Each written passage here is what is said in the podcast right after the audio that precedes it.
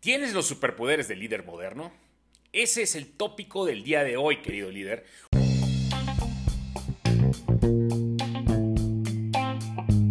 Hola líder, ¿cómo estás? Bienvenido una vez más a esta nueva temporada de tu podcast, el cual lo estoy diseñando a ti, a ti que te quieres transformar en ese líder que te gustaría tener, un líder de impacto. Mi nombre es Mario Elsen y como nadie nos enseña a estar a cargo, te compartiré mis experiencias, éxitos y muchos, créeme, muchos de mis errores, buscando ayudarte en este viaje tuyo, en esta formación como líder. Y no importa que no tengas hoy un título o una posición, recuerda que ser líder es una decisión y el ingrediente principal es que quieras hacer una diferencia. Ahí te la dejo y venga, vámonos al podcast del día de hoy.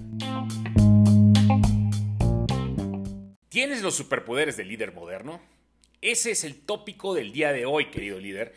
Hoy vamos a hablar de estas nuevas características, nuevas habilidades, yo lo llamo superpoderes que necesitas como líder en estos tiempos. Claro, vino la pandemia, cambió todas las reglas del juego y la pregunta es, ¿nos hemos estado actualizando? La verdad es que, vamos a hablar neta, ¿no? Hoy tú entras a Instagram, a cualquiera de las redes sociales y vas a ver miles de habilidades y características, pero todas son muy repetitivas. Fíjate, empatía, todos te hablan de lo mismo, comunicación. Cuéntame algo que no sepa. Y, y, les voy a decir algo porque todo el mundo lo copia y eso lo sale de la teoría y está re lindo de los libros. En la calle, los golpes que nos da la vida, a mí por lo menos, me ha enseñado que tenemos que desarrollar otras habilidades u otras fortalezas que en el capítulo anterior lo llamé oportunidades, que son estas cosas nuevas que podemos traer a la mesa como líderes, que nos van a hacer todavía crecer más y que no los vas a encontrar en un post de Instagram, pero estas que te voy a decir yo, no todo el mundo las sabe. La buena noticia de todas estas que te voy a contar es que no tienes que ser ese líder de película, este famoso Superman perfecto yo la verdad siempre he dicho que los líderes somos más como Batman. Él desempeña un rol normal y en la noche se transforma en este superhéroe que pues le duele todo, que es vulnerable, como debe ser el líder de hoy, y aparte eh, utiliza muchísimo su inteligencia, su pensamiento estratégico, su pensamiento crítico, su diagnóstico, él es un detective como tal, y lo otro que a mí me encanta de, de Batman es que tiene esta serie de gadgets, llamémoslo así, o de habilidades o de accesorios que va desarrollando para que él sea un mejor superhéroe y pueda estar competitivo. Y por eso para mí el líder de hoy no es Superman, el que todo el mundo cree que es perfecto, guapo y hermoso, sino es más como Batman. Y ese es el líder de hoy, con defectos, con errores, que incluso hay gente que no lo quiere eh, y hay gente que sí lo quiere. Yo creo que es el nuevo líder. Y por eso hoy vamos a hablar de esos gadgets, habilidades nuevas que se creo yo, con mi humilde punto de vista y con base a muchos años de experiencia, son los que se necesitan o los que vas a necesitar desde ya. ¿Cuáles van a ser los beneficios de todo esto que te voy a enseñar hoy o te voy a compartir? Uno que es que te vas a modernizar. Muchos, mucha gente tiene resistencia al cambio porque cree que lo que lo trajo aquí es lo que le va a funcionar. Y entonces operamos con nuestras recetas pasadas y creemos que así va a ser el futuro y no son las que se necesitan en estos tiempos modernos. Realmente todo el tiempo tenemos que estarnos actualizando. En algunos posts o en algunos eh, videos he dicho que el liderazgo se ha vuelto antiguo, que funcionaba antiguamente con Dale Carnage, con a lo mejor Maxwell, con Peter Drucker, pero hoy todo cambió. El escenario, el tablero de juego, todo cambió. E incluso es un juego diferente. Y por eso hoy tenemos que desarrollar estas nuevas habilidades. Otro punto que vas a tener de beneficio, y yo soy muy creyente de esto, es que te empezarás a destacar. ¿Por qué? Porque al ser diferente, al ser auténtico, al empezar a hacer cosas que nadie más está haciendo y que no solo es tu lengua o tu currículum, vas a aportar más cosas al equipo, vas a aportar más cosas a tu compañía, vas a aportar muchas más cosas a tu comunidad y te vas a volver ese líder que destaque.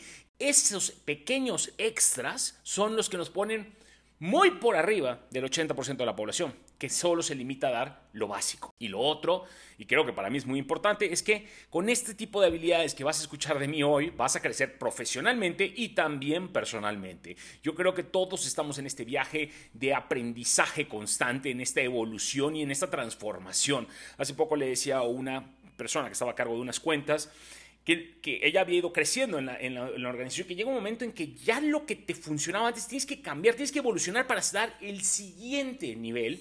Si tú no haces eso y te transformas literalmente, porque a veces ni siquiera es cambiar, es transformarse, te vas a quedar atorado en lo mismo y por eso mucha gente ya no sigue creciendo. Te invito a que vayamos a transformarnos en este líder de impacto porque nadie nos enseña a estar a cargo. Y bueno, yo te voy a contar un poquito una historia también personal que va a soportar esta, este cambio que yo creo y que soy un convencido.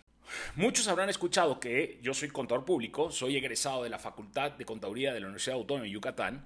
Es una escuela que adoro. Ahí fue mis primeros acercamientos con el liderazgo, porque tuve la oportunidad de participar en un proceso de votación popular y fui honrado y que me dieron la confianza los alumnos de ser parte del Consejo Estudiantil, que es como un diputado en la universidad, y estuve ejerciendo ese puesto durante dos años. Eh, fui candidato independiente y gané por 21 votos. La verdad fue una experiencia extraordinaria. No creo que yo haya ganado por ser el mejor candidato, pero sí creo que gané porque me rodeé de gente mucho más potente, gente mucho más líder que yo en ese momento o que tenía mucho más carisma y ellos me ayudaron a ganar. Pues a, pues a comunicar este propósito o esta idea de hacer un cambio. Por ahí no me arrepiento en lo más mínimo de todo lo que logramos en esa etapa. Fue para mí muy importante. También cometí muchos errores y bueno, me di cuenta que en mi camino la política no era lo mío porque me puede gustar mucho el tema de liderazgo y estar trabajando con equipos y todo, pero la verdad es que yo soy muy frontal, no soy de las personas que se guardan las cosas y no tengo esa vena política que se necesitaba en ese tiempo, ¿no? Pero bueno, esa no es la historia.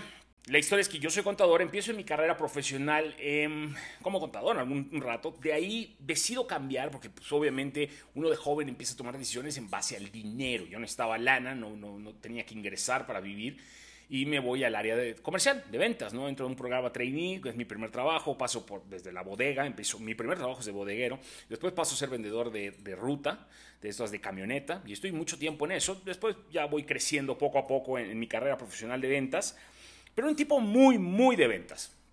Me consideraba un tipo comercial.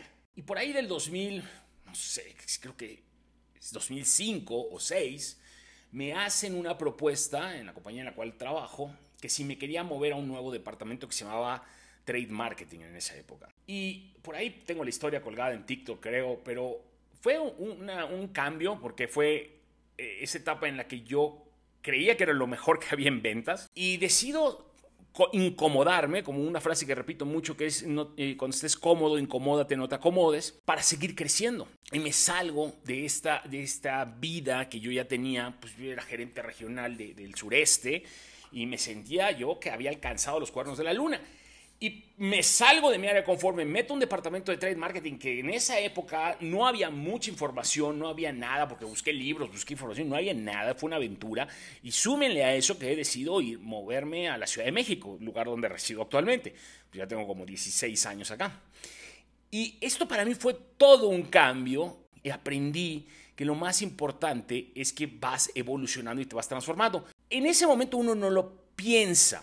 Hoy por hoy he llegado a donde he llegado y yo le doy mucho gracias a ese cambio, a ese pequeño cambio, esa pequeña decisión de moverme a un departamento nuevo, a una ciudad diferente. Y les voy a decir por qué. Porque yo tenía muchos superpoderes del área comercial. Y aparte, pues era muy numérico, soy muy numérico. Los que me conocen saben que soy extremadamente numérico y soy muy malo con la ortografía. Pero numéricamente soy muy bueno. Pero ¿qué pasó? Que cuando entré a este nuevo proceso, etapa de necesitaba yo superpoderes nuevos. Necesitaba otras habilidades porque lo que yo traía en ese momento no era suficiente. Son lo que yo llamo oportunidades empecé a tener que desarrollar pensamiento estratégico, a, decir qué es estratégica, es táctica, cuál es la diferencia entre una promoción, empezar a liderar, empezar a administrar dinero, empezar a ver rendimiento sobre la inversión, empecé a ver un montón de cosas nuevas, comunicación, presentaciones de PowerPoint, obviamente estamos hablando de hace más de 20 años. Yo empecé a desarrollar esas habilidades, estudiaba además, me quedaba los sábados, los sábados trabajando hasta tarde, eh, domingos, ese extra para poder estar a la altura. Desarrollar estos nuevos superpoderes que no los tenía y que pues nadie los tenía porque eh, la posición de trade marketing no sé cada quien tendrá su perspectiva pero en mi caso ni eras vendedor ni eras de marketing no terminas haciendo nada tienes que tener como estos dos esta combinación de poderes que era difícil encontrarles en un perfil a mí deciden darme la oportunidad porque yo venía de ventas con muchas habilidades de comunicación y liderazgo y por eso decidieron que a lo mejor yo era la mejor persona para ocuparlo. Tenía muchas carencias de otras cosas. Pero si hoy yo no hubiese pasado por ese proceso y haberme desarrollado, haber hecho mi primera presentación en inglés, haber hecho mi primera presentación a un CEO de una compañía global, hoy yo no estaría en la posición o en, donde estoy. Yo no, yo no hubiera logrado lo que logré. ¿Y cuál es el aprendizaje de toda esta historia para mí? Es que no te tienes que conformar con ser con los superpoderes que tienes. ¿Y por qué no darte el tiempo de detectar otras oportunidades o cosas que se necesitan y desarrollar habilidades nuevas que te impulsen o que te catapulten en tu carrera profesional y en tu desarrollo personal? Y eso es lo que vamos a hablar hoy. Todo el mundo habla del futuro de los negocios, ¿no? Están de acuerdo. Todo el mundo habla de canales, productos, las tendencias, el e-commerce, todo lo que ha pasado, ¿no? Pero ¿quién se ha tomado el tiempo de pensar qué es lo que va a pasar con los empleos? ¿Qué es lo que va a pasar con el desarrollo profesional de muchos? Con, los, puestos ejecutivos, oye, con este mundo de home office, ¿será que ahora tengamos estructuras ya no locales, sino ya nuestras posiciones pueden estar en otros países? Sí, yo les contesto y yo creo que sí, pero es como una tendencia que todavía no sabemos qué va a pasar, quiénes van a ser los futuros líderes, va a haber temas culturales o no, ¿Cuál es el rol de un empleado al futuro? Yo creo que hay una tendencia de que todos estos puestos tarde o temprano, eh, y a lo mejor llámeme un poco pesimista, vamos a tener que tener un side hustle, un ingreso extra, que yo llamo ingreso paralelo, aparte de lo que haces de trabajo, porque no nos va a dar, o vamos a tener que buscar este extra mile como un sí o sí, y no solo conformarnos con nuestro empleo, entonces vamos a tener que ser más eficientes en lo que hacemos, etcétera, etcétera, etcétera. ¿Quién se ha tomado el tiempo de pensar en eso? Yo creo que si entendemos a la gente, o si quieres, yo de otra forma lo voy a decir, porque al final ya lo cuatrapié. Yo creo que si quieres ser un tipo muy bueno en los negocios, quieres, tienes que entender a la gente. Y esto no lo digo yo, esto lo dice Simon Sinek, que para mí es un erudito en la materia de liderazgo, y él dice que los clientes son personas que los colaboradores que trabajan con nosotros son personas, que los socios que están en la compañía son personas, bueno, que los proveedores son personas. Y él dice, si te tomas el tiempo de entender a las personas y el futuro del comportamiento humano y de las personas, vas a ser un experto en los negocios. Y yo cago súper fit con esa idea, creo y comulgo con ese, ese pensamiento. Por eso me he tomado el tiempo de bajar un poco lo que yo creo que se va a necesitar en esta tendencia para entender a las personas del futuro. A partir del 2023, creo que esto es lo que va a marcar tendencia. Muchas veces tomar decisiones en base a lo que está en el pasado nos da una idea, pero tener la capacidad de adelantarnos y ser un poco visionarios y entender qué es lo que pasa en el futuro nos permite dar ese extra y posicionarnos como bien dice la palabra, en un mejor lugar para encarar el futuro. Así que lo que hoy les voy a compartir son cinco puntos que creo que necesitarán para desempeñarse como líder de impacto. Uno es ser un experto en la comunicación y realmente hablar con la gente, saber transmitir estos mensajes, llegar a otras personas, aprovechar todo lo que hoy existe para ser un experto en la comunicación va a ser necesario. Dos, vas a tener que ser un crack, un maestro, un genio en entender a tu cliente nada más a tu cliente, entender cuáles son los nuevos hábitos, las necesidades, sus problemas, entender qué es lo que ellos necesitan. Todo gira alrededor del cliente y muchas veces nos concentramos tanto en el producto o somos tan pensadores de, uy, esto es lo que me gusta a mí, que dejamos de ver que lo más importante es el cliente. Así que ese es otro pilar. El tercero, y lo he venido diciendo en casi todas mis conferencias y mis pláticas, es tienen, tenemos que ser arquitectos de equipos de leyenda. No el gran líder tatanca, este, ya saben, búfalo sentado, no. Un arquitecto de equipos. No ser tú el protagonista, sino contratar a los Avengers, ver quién es esta gente que trae los superpoderes que todavía mayores a los que tú traes para que potencialices tus resultados. Aparte de saberlos delegar, como he platicado en los podcasts anteriores, saber preguntar, etcétera, que son otras cosas que vamos a estar hablando en este podcast, pero son puntos claves para desarrollar equipos de leyenda. Cuarto, tener ese superpoder de la ejecución. Y sí, no solo se trata de todo el mundo está esperando la idea perfecta, todo el mundo está pensando en inventar la rueda, que terminan siendo innovaciones pequeñas porque no terminan siendo tan disruptivas. Pero ¿saben cuál es la diferencia? Los que traen una mala idea y la ejecutan. Esos son los grandes líderes, los que piensan avanzar, los que aprenden haciendo, como siempre he dicho, no leyendo. Entonces hay que empezar a ser muy buenos ejecutando. Y el quinto punto, no menos importante, es ser un general. Esta estrategia tú la tienes que dominar, tienes que entender qué es liderar con guías, poder diagnosticar grandes problemas, poder diagnosticar estas situaciones, que vamos a hablar del siguiente podcast de eso, ver el futuro. O sea, no se trata de ser tener una bola mágica, no. Se trata de entender la data, la información que hoy existe muchísima, poder entender el pasado, qué está pasando en el presente, tomar decisiones hoy para cambiar el futuro y adelantarnos, como hoy lo estoy haciendo, no asumir y no operar en base a historias pasadas. El mundo se mueve tan rápido en estos tiempos que no podemos estar trabajando con historias pasadas. No existe eso. Ya no puedes trabajar con paradigmas. Es lo primero que tiene que salir por la ventana. Definido que tienes que trabajar en estos cinco puntos, yo te voy a hablar de algunas cosas, los detalles, me voy a ir más a detalle de qué necesitas reforzar y si quieres tomar nota y apuntar o guarda este podcast para tenerlo en un futuro, porque son cosas o acciones o habilidades pequeñas que te van a servir para solucionar estos cinco pilares que necesita el liderazgo de impacto del futuro. Uno, saber escribir. Y saber escribir no se trata nada más de, oye, eh, me llamo Mario. No, se trata de saber escribir un mail, se trata de saber hacer copies para redes sociales, se trata de comunicar la idea, de entender cómo poner un título, entender el problema, quién es el avatar, quién es el cliente ideal y de ahí darle el conocimiento de qué es lo que estás ofreciendo y cómo lo vas a ayudar. Todas estas cosas que ustedes leen en redes sociales es importantísimo. Mucha gente todavía cree que en ventas por lo menos, que es tratar de convencerlos. Y no es tratar de convencerlos, es tratar de entender a los clientes y ayudarlos. Pero para eso tienes que saber comunicar cómo. Y muchas veces carecemos de eso. Tenemos que empezar a escribir desde los posts desde el mensaje, etc. Así que hay que estudiar respecto a eso. Y ahí viene el punto número dos que va a trabajar sobre la comunicación también. Esto no es choro y se los digo en serio. Lo que llaman storytelling. ¿Y por qué? Esto así, oye Mario, ¿vos para los vendedores de humo? No necesariamente. Yo soy una persona que creo que desde los tiempos primitivos, la manera como nos comunicábamos era entre padres e hijos y todo se iba contando en estas historias y en estas leyendas y muchos de los primitivos le ponían hasta en las paredes. Y esa era la manera fácil de comunicar lo que queríamos comunicar, contando historias. Creo que es una herramienta poderosa que en mi caso muy particular me ha funcionado muy bien cuando tengo que hacer una presentación a corporativos grandes o a estos grandes retailers del país. Cuando tú tienes una historia que contar y no necesariamente tienes una historia de tu vida, puede ser una historia de tu producto, cómo ha evolucionado, qué es lo que has hecho cuente historias, tiene que tener sentido. No solo presentemos números y gráficas y cosas sin sentido. Todas estas presentaciones corporativas, largas, pesadas, de grandes tablets, tienen que salir volando. Si tú quieres ser alguien de impacto, tienes que dominar el arte de contar historias. Tres, obviamente al hablar de consumidor y de ser un crack del cliente, tú tienes que empezar a empaparte de marketing. Oye, Mario, soy de finanzas. Bueno, yo también soy contador público. Pero tienes que entender de marketing. No te voy a decir que seas un experto, pero tienes que empezar a involucrar. No puedes ser un director general si no sabes de marketing o de ventas. Tienes que tener conocimientos vagos, pero tienes que tenerlos y concéntrate en entender la parte del cliente.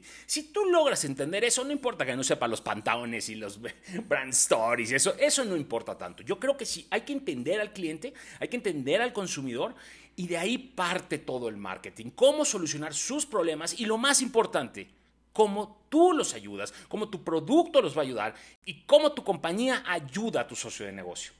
Cuarto, va de la mano, aprende un poco de ventas aprende un poco de, de esta comunicación, de cómo vender y cómo que te vendan, esta, esta correlación, conocer el juego. Eh, no tienes que ser un experto, ¿no? Mucha gente, como dicen, no le gusta que le vendan, pero sí le gusta comprar. Y yo creo que tiene unas áreas de oportunidad inmensas. Yo, por ejemplo, estoy mucho en LinkedIn y me llegan muchos mensajes. Y, de entrada me venden mal. O sea, de entrada ya me, me, contactan y casi casi el día siguiente ya me quieren sacar una cita. Por ahí no va. Repito, Mario, oye, es que estoy en logística, créeme que te va a ser útil, porque negociación, vender, siempre, siempre lo vas a necesitar. Y después viene esta parte de ser arquitecto de equipos de leyenda que yo les decía.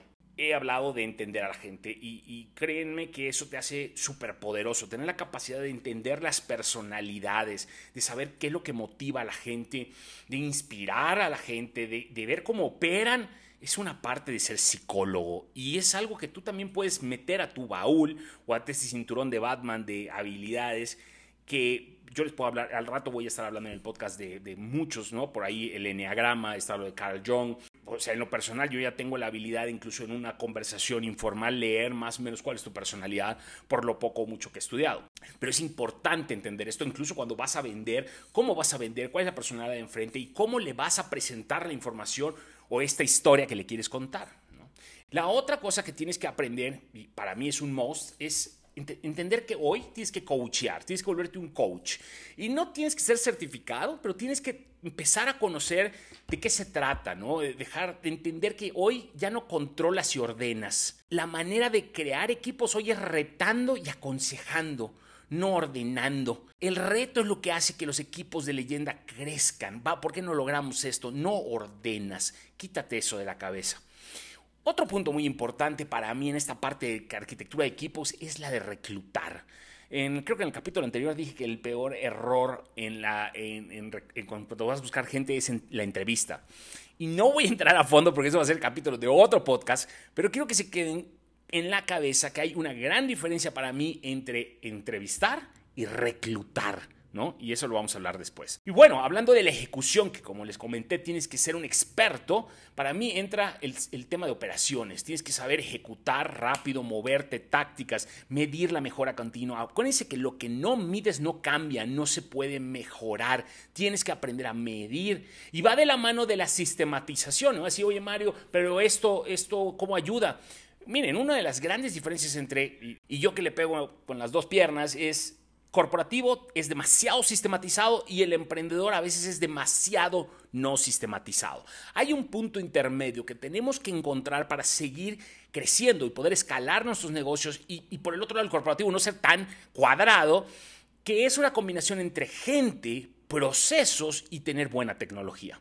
Y si quieren, después voy a hablar más de estos temas porque es muy importante. El otro punto, y entra de la mano de este general de estrategia, es la parte de entender la data, esta, sistemas de inteligencia. Hoy tenemos big data, información de todo. Yo hoy tengo la capacidad de ver la información de detalle de cada muchos de mis clientes de cuántos productos vendo hasta en qué zona. Pero no te sirve de nada tanta data si no la sabes leer, analizar y diagnosticar, ¿no? Y lo más importante es diagnosticar. Hay muchas insights que le llaman los americanos o input que puede ser pues, ya, cuando ya pasaron las cosas o no. Estos scorecards o estos tableros de control son muy importantes que los vayas empezando a implementar y el manejo de KPIs, el manejo de indicadores. Pero tengan cuidado, porque por, ahí voy a contar después una historia de en una maestría, en un diplomado de comercio electrónico, cuando topé con una, persona que tenía un tablero de control y hablaba de KPIs y él era el maestro. Yo ya era director para esto, pero en ese momento él habla de su tablero de control y me decía que tenía más de 250 indicadores. Y yo le dije que estaba loco, ¿no? Si tú tienes más de 10, estás loco en un tablero de control. El tema es tener estos indicadores poderosos que te hagan ver qué es lo que está pasando y si hay un calienta el motor, te metes más a detalle para entender y entonces hay otros indicadores que te van a ayudar, pero no puedes tener un tablero de control de 200 KPIs, porque te vas a volver loco, vas a terminar no leyendo la data y poco tales miles de historias de terror en base a exceso de data y entonces este parálisis generado por un exceso de análisis, ¿no? Entonces es horrible y te vuelves lento. Y lo otro es este manejo de la síntesis. Apúntenlo como otro punto a desarrollar. Tienen que ser hábiles en sintetizar de lo grande a lo pequeño, generar estos focos, estos efectos palanca, esa ley de Pareto. A veces hacemos mucho y no es productivo. Tenemos que tener esta capacidad de saber priorizar y poder comunicar estas prioridades. Si no lo logras como líder, tu equipo y tú vas a sufrir mucho. Y lo último, y para mí no menos importante, es tener esta, este juicio y esta decisión que va de la mano de una gran planeación de poder, que lo vamos a hablar después, más adelante, en todos mis foros, porque yo creo en este sistema de juego, que te lleva de ser reactivo totalmente ¿no? y estar solucionando problemas a ser un sistema de trabajo proactivo que cambia el entorno laboral y que aparte genera buen ambiente y no necesita estar motivado todo el tiempo. Y esto lo llamo yo, todavía no le he buscado el nombre científico, pero yo lo digo mi sistema de tres jugadas. En otras palabras, se mueve tu cabeza, tu negocio y tus decisiones como un juego de ajedrez. No tienes que ser un maestro ajedrecista de 18 jugadas, pero con tres creo que es más que suficiente. Con esto más o menos cierro el capítulo de hoy. y espero que lo hayas disfrutado. Antes de despedirme hoy les voy a avisar que vamos a estar preparando un reto para mejorar como líderes en cinco días. Por ahí creo que lo estoy armando a mediados de octubre. Cualquier cosa voy a dejar la liga de mi WhatsApp donde se pueden contactarme en el, cuerpo del podcast y si no, en cualquiera de mis redes sociales si están interesados en participar y lo más seguro es que sea gratuito. Así que ahí los veo. Nos vemos pronto y gracias por invertir tu tiempo conmigo el día de hoy.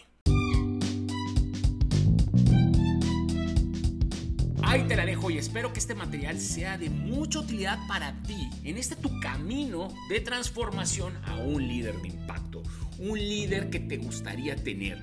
Te veo en el próximo capítulo, no sin antes pedirte que me regales 5 estrellitas si te gustó el capítulo. Y todavía voy a abusar de tu confianza, solicitando que compartas este episodio con amigos tuyos o compañeros de trabajo que tengan esta misma mentalidad de hacer la diferencia que tenemos tú y yo suscríbete por favor y dale a la campanita para que te vaya avisando cada vez que yo suba un episodio nuevo. Espero que tengas una semana muy poderosa y a seguirla rompiendo.